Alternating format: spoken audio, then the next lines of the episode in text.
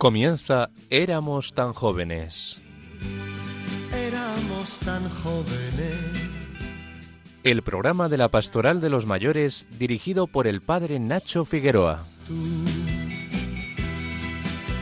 Y fue la Hola a todos los oyentes de Radio María. Buenas tardes a todos. Arrancamos un nuevo programa agradeciendo a la Virgen Nuestra Señora y a su esposo San José que nos permitan visitar vuestros hogares este sábado y nos encomendamos a ellos y a su Hijo Jesucristo.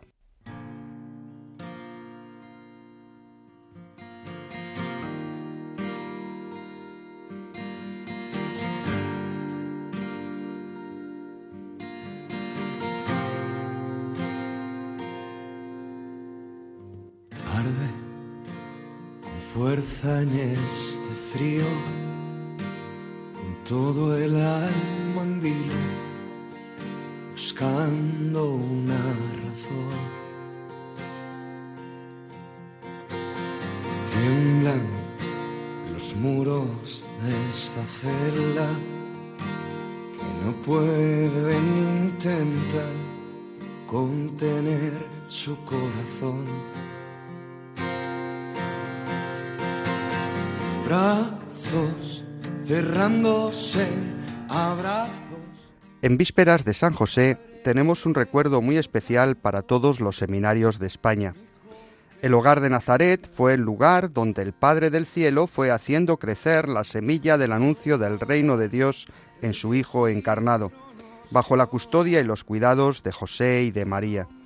Podríamos decir que San José fue el primer rector del primer seminario del mundo, donde Jesús, el sumo y eterno sacerdote, fue preparándose minuciosamente para, llegado el momento, salir a los pueblos y aldeas de aquella remota región de Palestina a anunciar que el reino de Dios estaba en medio de nosotros.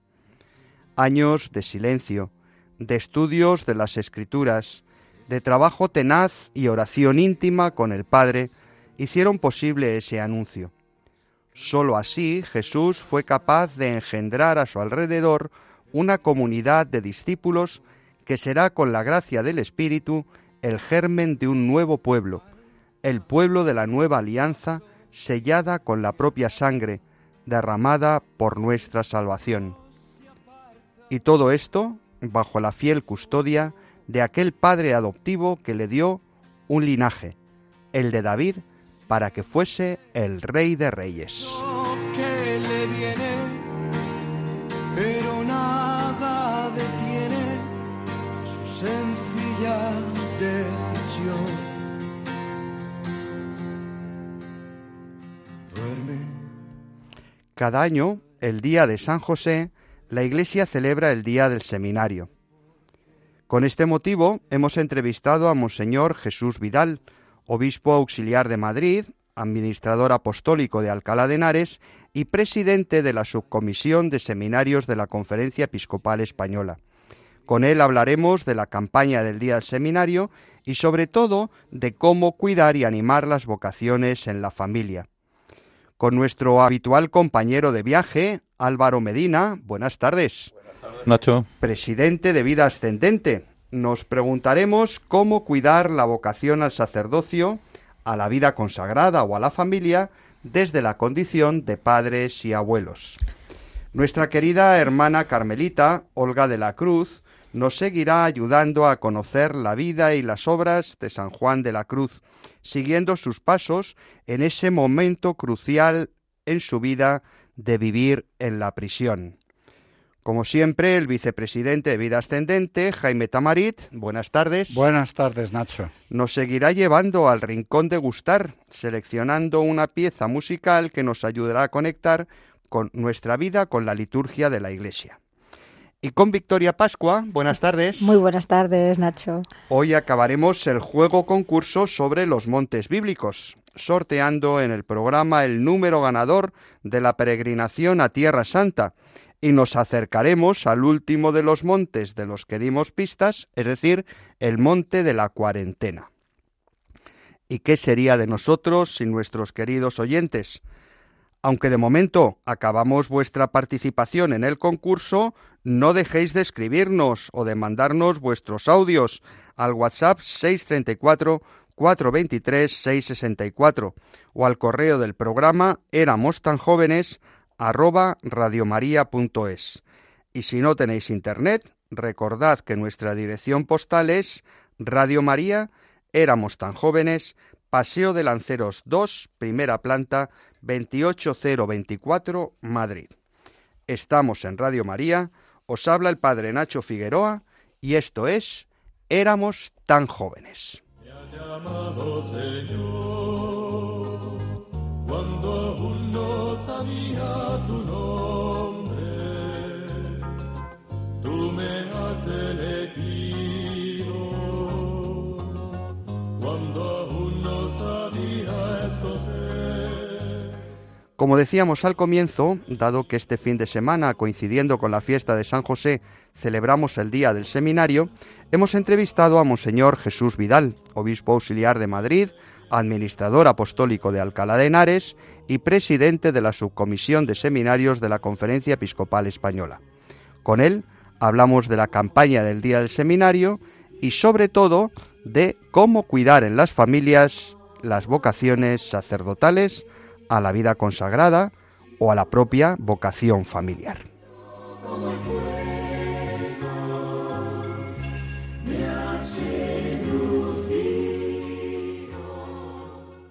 Primer lugar, quería preguntarle sobre su misión como presidente de la subcomisión de seminarios. ¿Cuál es la tarea de esta subcomisión y cuál es la tarea de usted como presidente?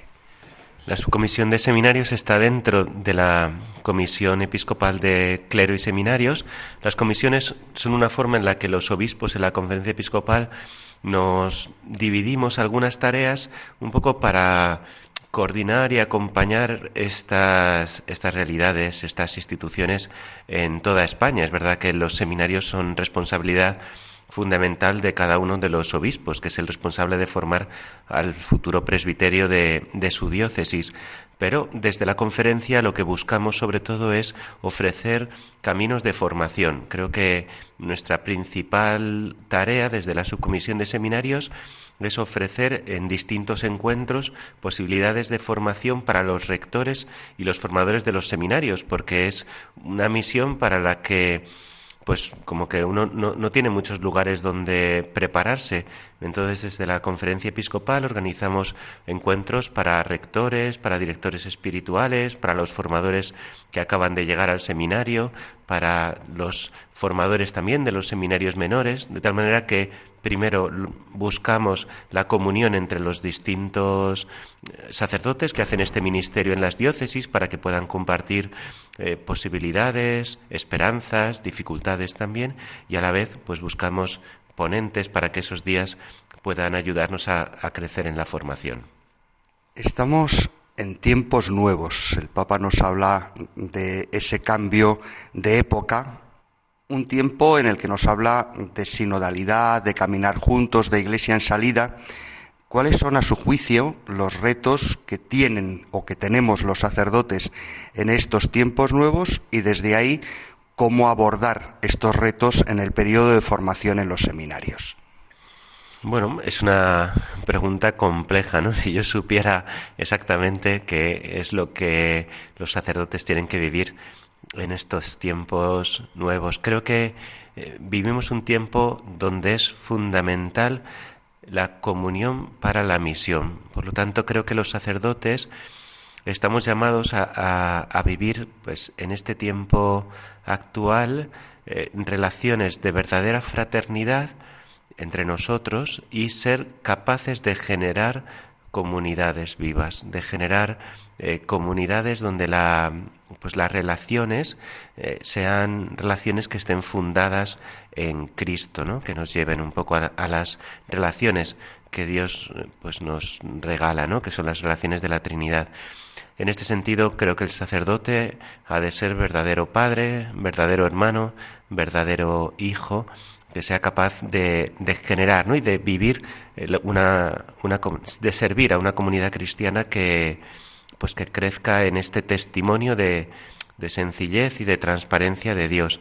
Para eso creo que, que es importante que la formación de los seminarios se dé esto, que la formación de los seminarios los sacerdotes sean capaces de vivir con docilidad la acción de Dios, para así poder acompañar al, al resto del pueblo de Dios. Creo que lo primero que el sacerdote ha de vivir es la capacidad de dejarse formar, de dejarse formar por el Espíritu Santo a través de la vida de la Iglesia, a través de la realidad.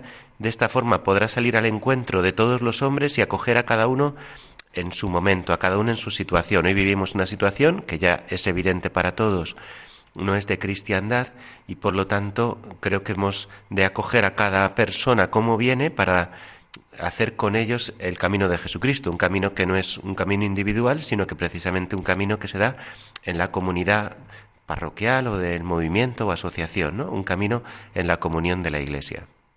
Este año eh, y cada año, el día de San José, celebramos la campaña del seminario. Estamos próximos a esa campaña. Háblenos un poquito de lo específico de esta campaña del año 2023. Sí, la campaña del Día del Seminario lo que busca es, bueno, poner un poco el seminario, que yo creo que siempre está presente delante de toda la Iglesia, porque en todas las diócesis el seminario es el corazón de la vida de la Iglesia y verdaderamente pues todos los obispos lo, tenemos en el centro del corazón y, y, las diócesis. Pero este día 19 de marzo, con motivo de la celebración de San José, pues buscamos que, que toda la diócesis vuelva sus miradas al, al seminario para pedir que el Señor siga enviando futuros sacerdotes para, para, que se vayan formando y las comunidades puedan seguir siendo atendidas y recibir la presencia de Cristo a través de los sacramentos y de la palabra y vivir esta sensibilización. El lema de este año es levántate y ponte en camino. Con esto queremos hacer una llamada a las iglesias y una llamada a todos los jóvenes a que verdaderamente se abran a la llamada del Señor y que no tengan miedo a, como ha dicho muchas veces el Papa Francisco en las Jornadas Mundiales de la Juventud, a levantarse del sillón, a ponerse las zapatillas y a ponerse en camino siguiendo al Señor para aquello para lo que el Señor le llame. Podríamos decir que es un lema que nos mueve en dos sentidos. Por un lado, el camino sinodal que estamos haciendo en la Iglesia hacia el sínodo de los obispos y que nos mueve a que toda la Iglesia vivamos esta dinámica de ser pueblo peregrino en la historia y también de manera mucho más próxima el camino hacia la Jornada Mundial de la Juventud en Lisboa. Las Jornadas Mundiales de la Juventud son siempre momentos muy vocacionales donde muchos jóvenes son llamados por el Señor y donde verdaderamente pues el Señor toca el corazón de muchos jóvenes, ¿no? Por eso pues el lema es un poco semejante, ¿no? Haciendo referencia a la escena de la, de la visitación, ¿no? de la Virgen que se levantó y se puso en camino, pues haciendo un poco referencia a esto, pues jugamos un poco con el mismo lema para, para hacer referencia al camino que muchos jóvenes ya están haciendo hacia Lisboa. En la familia es el ámbito donde esos jóvenes se van a poner en camino. Estamos en Radio María, estamos en un programa de Pastoral del Mayor. ¿Qué le diría a las familias y especialmente a los abuelos para ayudarles a suscitar, a avivar esa búsqueda de la vocación que cada joven tiene y que a lo mejor no la ha descubierto? Pues lo que les diría es que quieran para sus hijos lo que Dios quiera para ellos, porque eso es lo que más les va a hacer felices, a llevar una plenitud de vida. Eh, si es algo claro que todas las familias quieren para sus hijos, es que sus hijos vivan vidas plenas, una vida plena en relación a aquello que Dios quiere para ellos. Y por lo tanto que, que quieran esto, lo primero que quieran esto y que eduquen a sus hijos, que conduzcan a sus hijos hacia la verdadera libertad, que es la que nos permite responder a Dios, ¿no? En este sentido es verdad que a veces, pues seguro que pues muchos abuelos, muchas abuelas, pues que a lo mejor nos están oyendo, dirían, pues a mí me hubiera encantado tener un nieto sacerdote, me hubiera encantado tener un hijo sacerdote. Bueno, eso nos muestra que la vocación es un misterio, que la vocación es un misterio y que solo es Dios quien llama, ¿no? Pero que, recen. Yo le diría a los abuelos que recen por sus nietos, no me atrevo a decir, no para que sean sacerdotes, para que sean lo que Dios quiere que sean. Y verdaderamente es Dios quien eh, a través de su Hijo y a través del Espíritu Santo sigue llamando al corazón de muchos jóvenes y que a sus hijos y a sus nietos, aquellos que sientan la llamada al sacerdocio, que les acompañen, que les acompañen en la libertad para, para poder seguir al Señor y que recen por ellos para que verdaderamente, pues si el Señor lo que quiere es que sean sacerdotes, que sean pues sacerdotes santos que, que sirvan a la Iglesia. Don Jesús Vidal, obispo auxiliar de Madrid, administrador apostólico de Alcalá de Henares y presidente de la Subcomisión de Seminarios de la Conferencia Episcopal Española. Muchísimas gracias por atendernos y por estas palabras que yo creo que han llenado el corazón de nuestros oyentes. Muchísimas gracias a ti y a vosotros, a tus oyentes. Me has llamado Señor cuando aún no sabía tu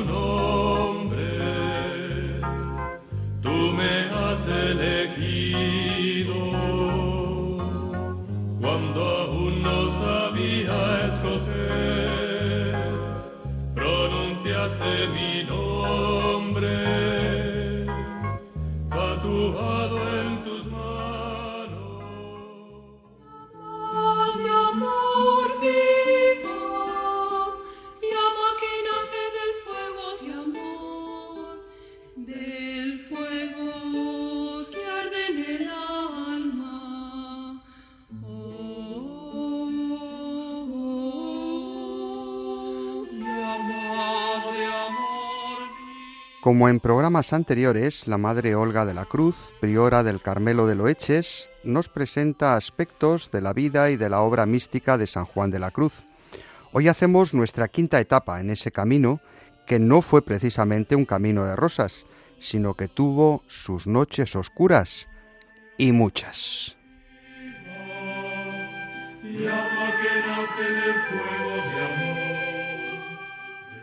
Fray Juan ha desaparecido.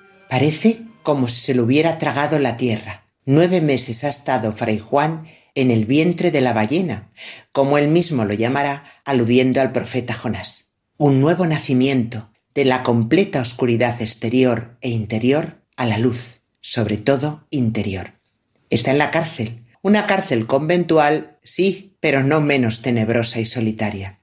Así eran los tiempos entonces.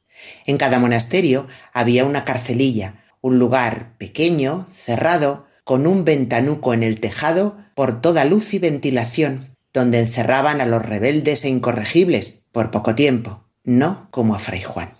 Él estaba tan contento en Ávila porque le había llevado Santa Teresa como confesor y vicario de las monjas de la Encarnación, bajo el mandato y la autoridad del visitador apostólico. Vivía en una casilla cercana con otro compañero y hacían muchísimo fruto entre las monjas y en la ciudad. Pero se había iniciado una guerra entre los descalzos de Teresa y los frailes de la orden de la que salieron, los que ahora llamaban los calzados.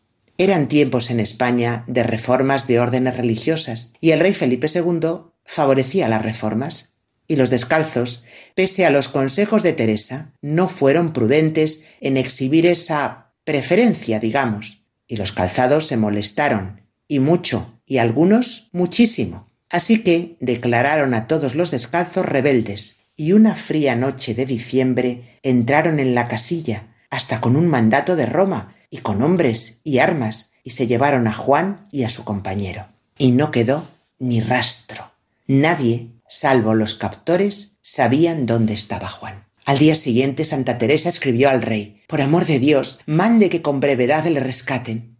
Pero es de suponer que en aquel vasto imperio había otras preocupaciones más urgentes. Teresa escribió aquí y allá, indagó, pero muchos de los descalzos fueron perseguidos, confinados en otros monasterios, aunque desde luego en mucho mejores condiciones que Fray Juan. Tal vez le consideraban el cabecilla por ser el primero, y lo único que buscaban era que renunciase a la reforma. Simplemente esto, como fuese. No sé qué ventura es que nunca hay quien se acuerde de este santo, escribe Teresa, solicitando ayuda a la gente cercana a Felipe II, y que cree que le pueden hablar en su favor. En todo el tiempo que él esté en la cárcel, nunca dejará de buscarle. Juan está en Toledo, en un convento de carmelitas calzados. Y la verdad sea dicha que le tratan, pero que muy mal.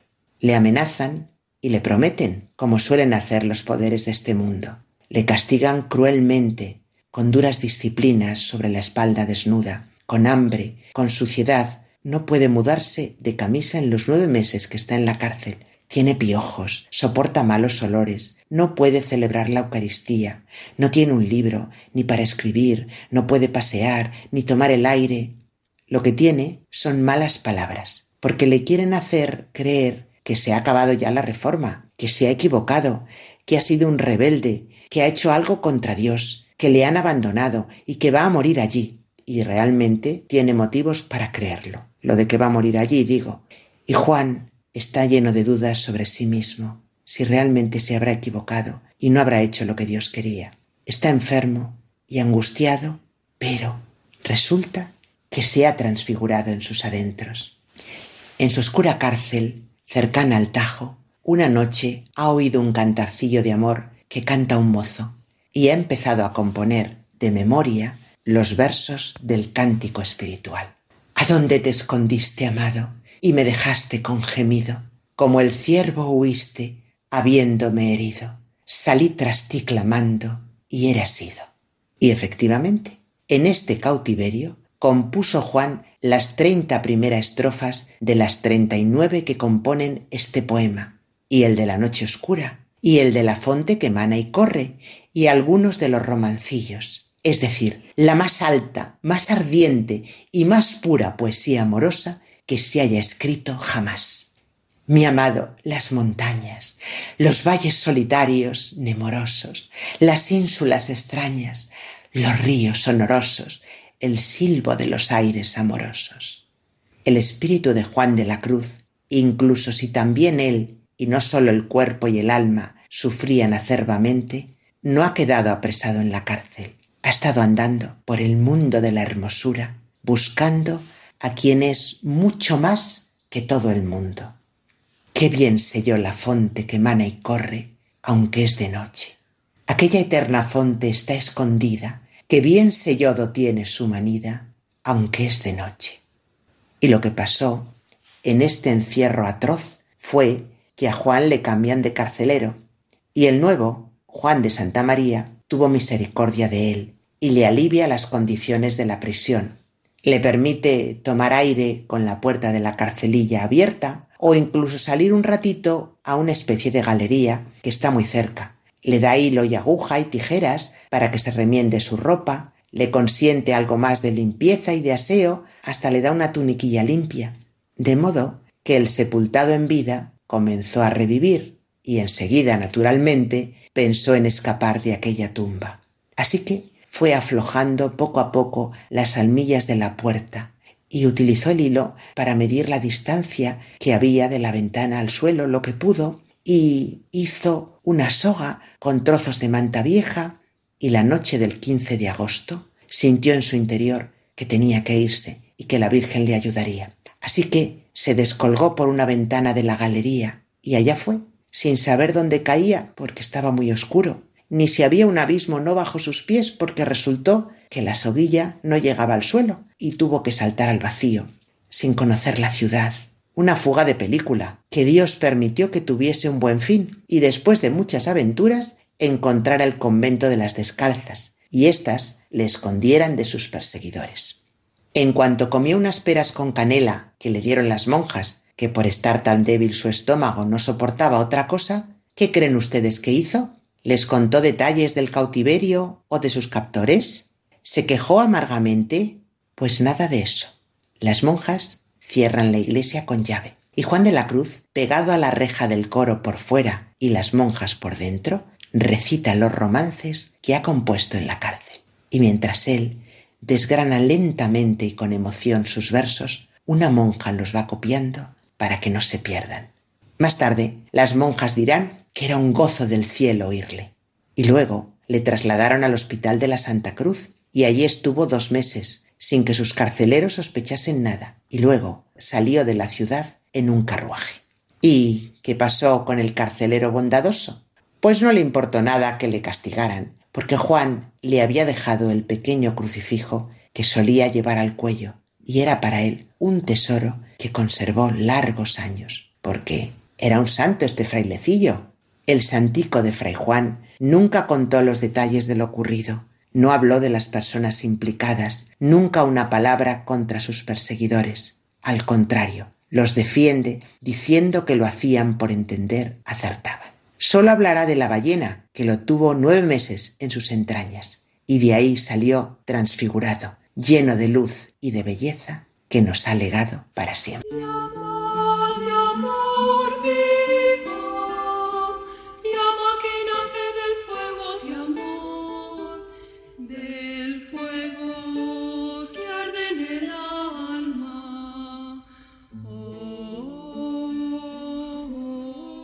Muchas gracias, querida hermana Olga.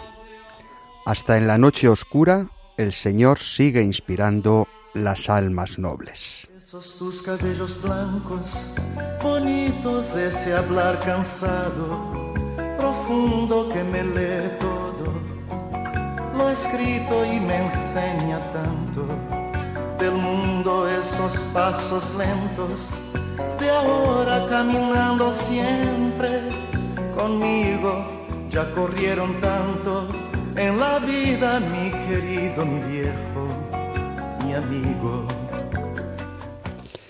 En este sábado, en plena campaña del seminario, Álvaro Medina, presidente de Vida Ascendente, nos propone algunas pistas siguiendo la línea que nos proponía ya don Jesús Vidal para vivir con nuestros nietos en nuestra familia. En efecto, Nacho, hoy hablamos de un tema apasionante, cómo ayudar a nuestros nietos a descubrir su vocación, ya sea al amor de pareja, a la vida sacerdotal o a la vida consagrada.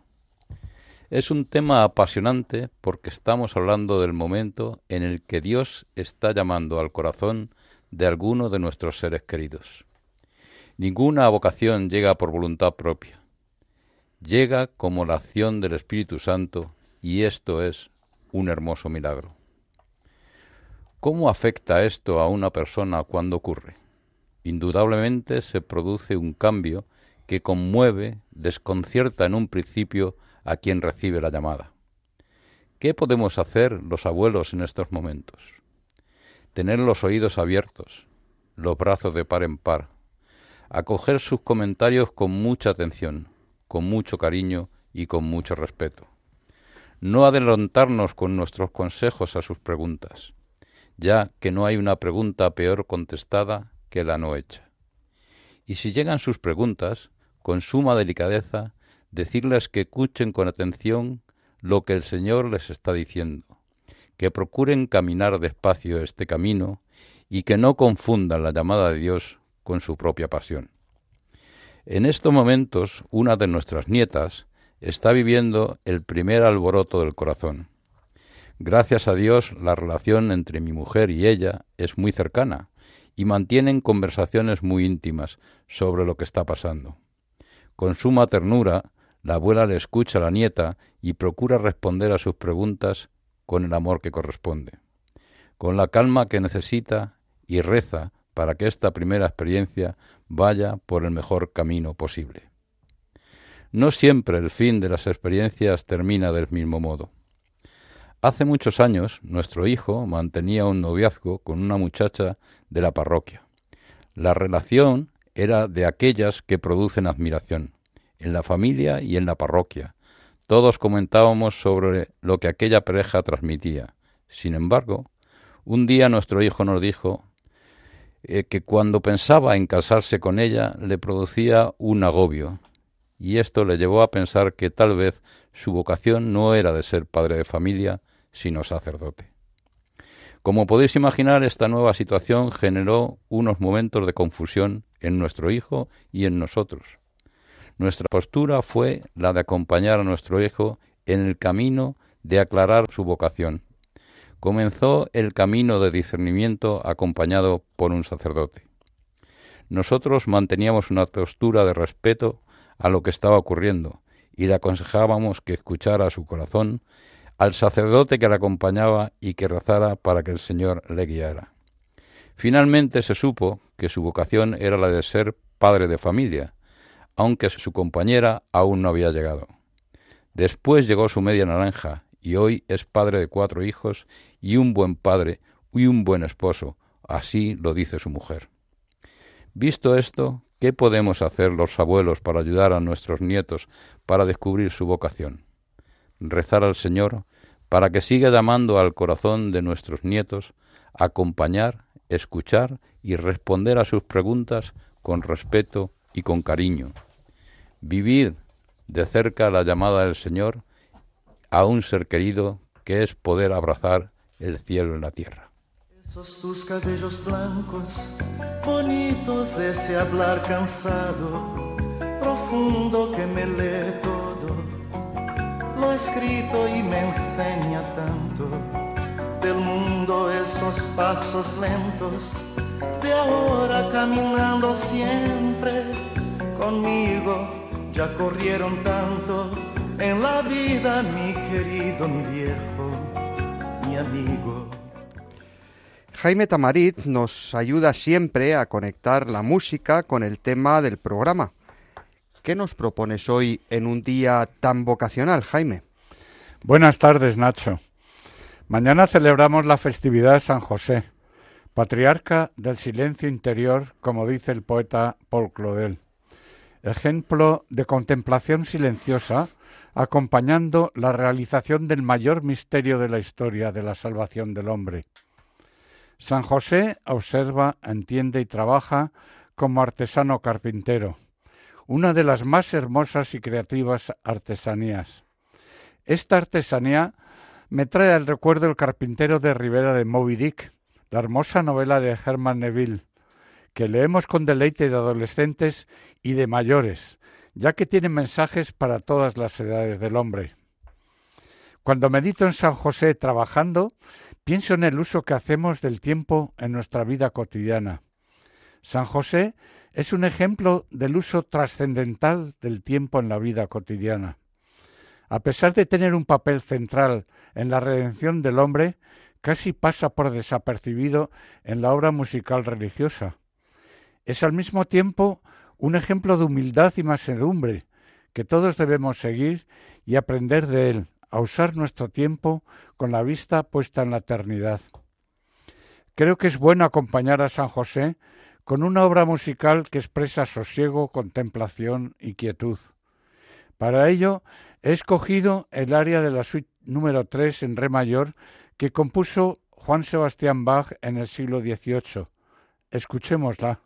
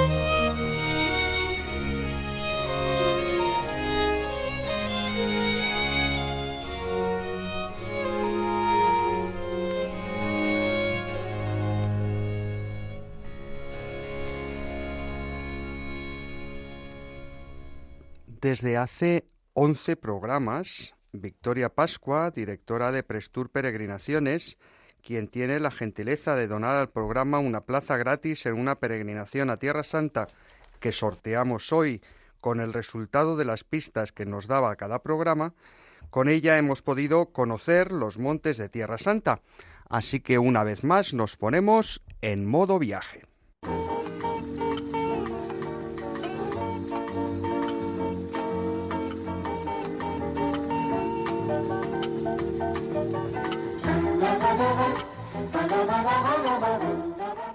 Victoria Pascua, antes de pasar al sorteo del viaje a Tierra Santa con nuestros oyentes, podíamos dedicar unos minutos al Monte de la Cuarentena, también conocido por Monte de las Tentaciones. Muy bien, Nacho, me parece muy bien. Muy buenas tardes a todos. Mm, antes quería empezar a comentaros, como bien dice Nacho, hablar un poquito de este monte de la cuarentena. Hemos de tener en cuenta que los evangelistas señalan que Jesús fue llevado por el Espíritu al desierto para pasar un ayuno de 40 días y 40 noches. Y como muy bien decías al comienzo del programa, se trata de la primera cuaresma de la historia en el desierto, que como sabemos es un lugar de profundas resonancias bíblicas. Sí, además el número 40, ¿eh? que significa siempre en la Biblia multitud, ¿eh? los 40 años del pueblo de Israel en el desierto, eh, los 40 días del, del diluvio, las 40 días de Jesús, Alibaba y los 40 ladrones. Claro, es que era, también eran muchos ladrones los que tenía. siempre el número 40 va relacionado a un momento largo en el cual Dios hace algo nuevo. En el desierto Dios engendra al nuevo Israel, engendra un nuevo pueblo. Y Jesús de alguna manera también va al desierto para engendrarnos ¿eh? en una vida nueva.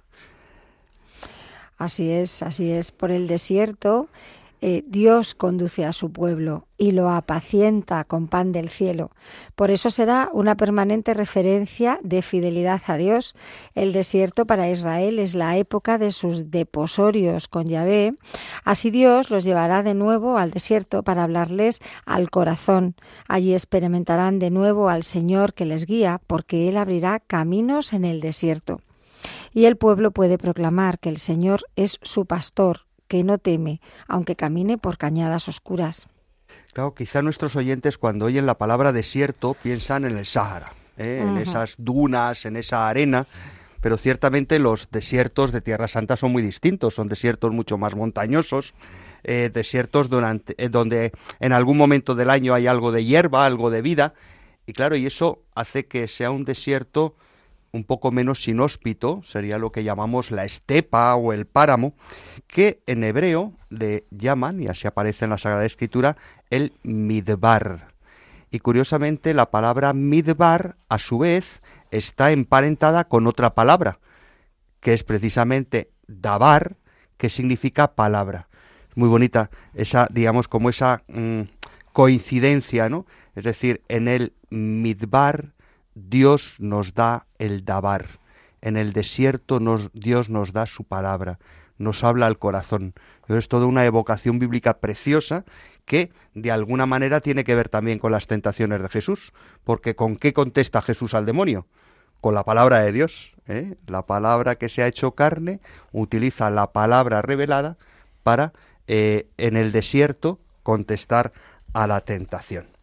Por eso yo creo que es lógico que los primeros cristianos surgiese esa añoranza del desierto, sobre todo cuando la tentación de instalarse en el mundo era propiciada por la nueva situación social. Pero sigue hablándonos del desierto. Así, el desierto es inhóspito, es del entorno de facilidad de cobijo en sus grutas y la cercanía de los santos lugares. Convirtió el desierto en un hábito natural de los monjes en Palestina. Por eso nos detenemos a explicar aquí los inicios del monacato de la tierra de Jesús. Claro, es decir, que eh, eh, precisamente porque hay que buscar ese desierto para entrar en el corazón, pues lógicamente ¿dónde van a ir los monjes? Pues donde, donde ha, estado Jesús, ¿no? Al desierto, eh, pues de donde él fue tentado. Por eso, en pleno corazón de ese montañoso desierto de Judea, nos encontramos con el monte de la cuarentena. Desde la cima de este monte de la cuarentena, de esta abrupta montaña, se domina el valle del Jordán, el oasis de Jericó, el mar muerto y el territorio circundante. El monte de las tentaciones es conocido como Jebel Curuntul, que deriva de la expresión latina Mons Quarantana, nombre que le dieron los cruzados a la primera mitad del siglo XII en recuerdo del episodio evangélico del ayuno de Cristo, que se retiró aquí después del bautismo en el Jordán. Desde Jericó puede verse al oeste, incrustado en el acantilado, el monasterio ortodoxo de la cuarentena, recordando la tercera tentación del Señor, en la cima se ve la muralla de un convento ruso que quedó en el intento. Allí había una fortaleza judía de la época asmonea. Y en las laderas de la montaña se pueden observar hoy las murallas de los edificios de un complejo monástico ortodoxo griego, construido en la segunda mitad del siglo pasado, en el mismo sitio en que antes San Caritón había fundado una iglesia paleocristiana. Una gruta transformada en capilla indica el sitio en que Jesús ayunó por 40 días y 40 noches. Qué sitio más interesante. Y además, aunque está colgado literalmente en la ladera de la montaña, el acceso es relativamente sencillo, ¿verdad?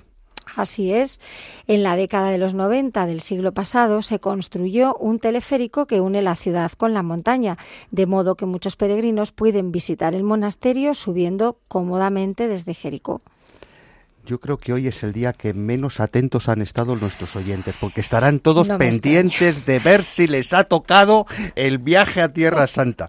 Así que se les había abierto el apetito viajero con este recorrido por los montes de Tierra Santa. Pues vayamos ya al concurso, ¿no? Vamos a recordar que a cada una de las respuestas acertadas se les ha adjudicado un número de cuatro dígitos que indica el programa en el que participaron y los datos de los participantes.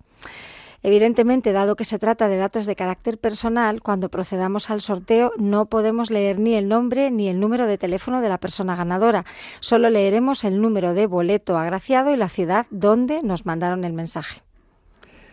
Pues mientras vamos preparándonos aquí en el bombo para abrir la papeleta, eh, permitidme que haga un resumen de los, de los lugares que hemos visitado en estos 11, en estas 11 semanas. Empezábamos en el Monte Hermón, ahí en el norte del país, donde hay hasta, hasta estaciones de esquí. Y desde ahí nos íbamos al desierto, a Masada. Desde Masada nos fuimos al Monte Ararat, donde eh, atracó el arca de Noé.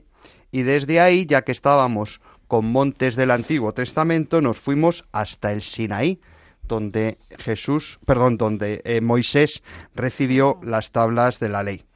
Después nos fuimos en Belén, en el quinto programa, al Herodion. Recordad que estábamos en días de Navidad.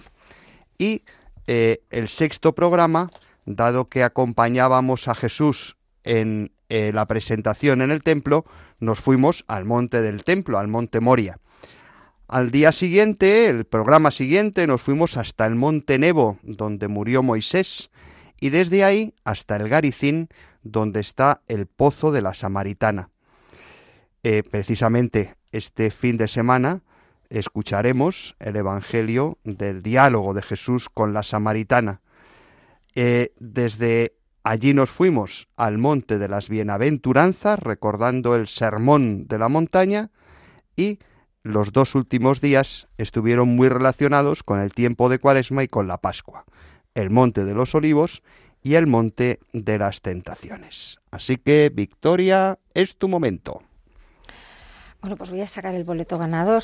Ay, ay, ay, qué nervios, qué nervios, qué ilusión. ya lo tengo. Vale, este es el del séptimo programa, Monte Nevo. El número de boleto es el 7095 y participaron de Torrenueva, Ciudad Real. Bueno, bueno, bueno. Se nos va el premio a Castilla-La Mancha. ¿eh? Muy bien, me alegro mucho. Pues enhorabuena, enhorabuena. Muchas felicidades. Nos pondremos en contacto con nuestro, con nuestro ganador o ganadora. ¿eh? Efectivamente. Para eh, concretar las fechas del viaje y, explicarle pues los pormenores del mismo. Pues muchas gracias, Victoria. Muchas gracias a vosotros, ha sido un placer. Muy agradecidos por todo lo que hemos compartido este tiempo en esta especie de juego de la oca dedicado a los montes de Tierra Santa y prometemos que volverás. Por supuesto, ya estoy pensando en algo. Ay, ay, ay, pondremos en marcha pronto otro concurso con la gentileza de Victoria y su organización. Mientras tanto, seguimos en Radio María y esto es Éramos tan jóvenes. Aunque ya no participemos en el concurso, esperamos vuestros comentarios, impresiones o sugerencias.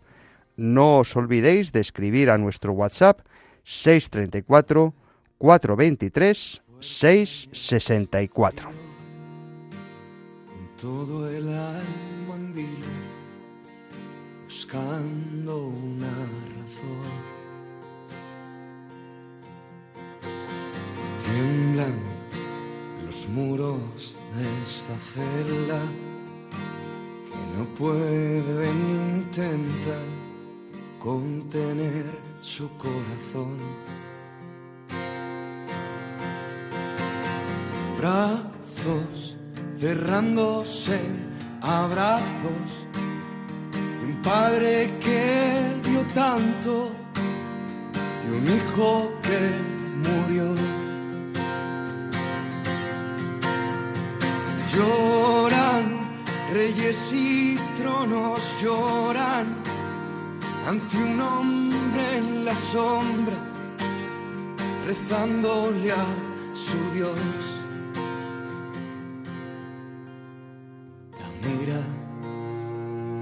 El mundo gira en un solo segundo. Al cielo estremeció.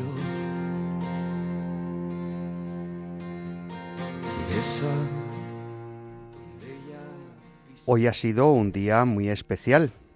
Hemos tenido a Monseñor Jesús Vidal, obispo auxiliar de Madrid, eh, administrador de Alcalá de Henares y sobre todo, y por eso ha venido al programa, como presidente de la subcomisión de seminarios de la Conferencia Episcopal Española. Él nos ha hablado de su papel dentro de la comisión y de la función de esa comisión o esa subcomisión de seminarios. Nos ha hablado de la campaña del seminario de este año y sobre todo yo creo que nos ha dado dos pistas que me parecen muy interesantes. ¿Qué es lo que espera la Iglesia de los sacerdotes de mañana y cómo desde la familia y desde el seminario cuidamos a esos futuros sacerdotes? Álvaro Medina nos ha hablado también desde su experiencia de padre y de abuelo de cómo ha acompañado a sus familiares en sus diversas vocaciones. Con Olga de la Cruz hemos recorrido un pasito más y un paso difícil de la vida de San Juan de la Cruz en la prisión y con Jaime Tamarit hemos podido gustar de esa música que nos ha llenado el alma. Y con Victoria Pascua hemos vuelto a disfrutar de los montes, hemos podido adentrarnos en el desierto y hemos encontrado a la ganadora o ganador, que no se puede decir, de nuestro concurso de los montes bíblicos con el viaje a Tierra Santa. Pues medio minuto para cada uno para que nos digáis lo que os salga del corazón con San José de la mano y con la vocación de telón de fondo. Pues San José, en los últimos programas se han venido descubriendo la hermosísima misión que tuvo entre nosotros. Hoy le hemos descubierto como responsable del primer seminario de la historia de la cristiandad. Es que San José es una mina inagotable. Parece que ha pasado como el santo desapercibido y humilde y sin embargo tuvo una misión maravillosa. Bueno, yo a San José lo veo como el modelo de los sacerdotes y le pido que nos dé muchas vocaciones, porque el sacerdote es la persona que mejor acompaña a la persona mayor. Yo cuando voy a las residencias lo que más me piden los mayores es que el sacerdote les lleve la Eucaristía y les acompañe. Que nos dé el Señor muchas vocaciones.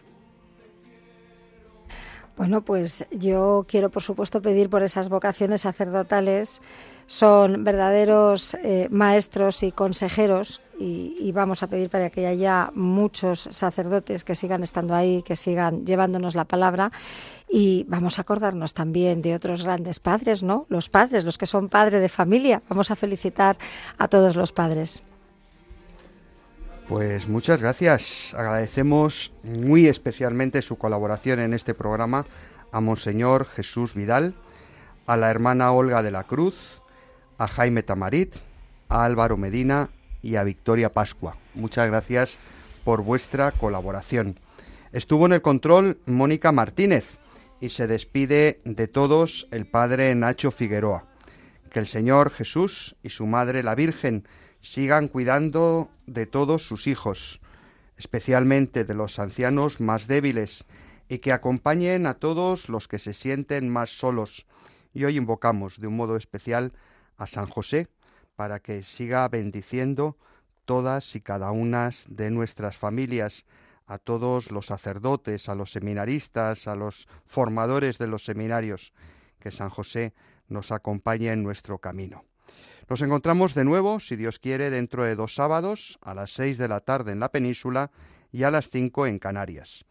Os dejamos ahora con el Santo Rosario y luego las vísperas y la misa vespertina de este domingo de Cuaresma.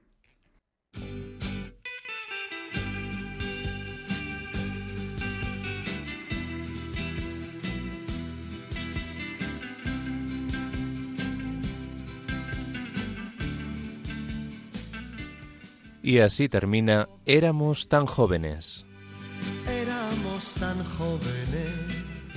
El programa de la Pastoral de los Mayores dirigido por el padre Nacho Figueroa.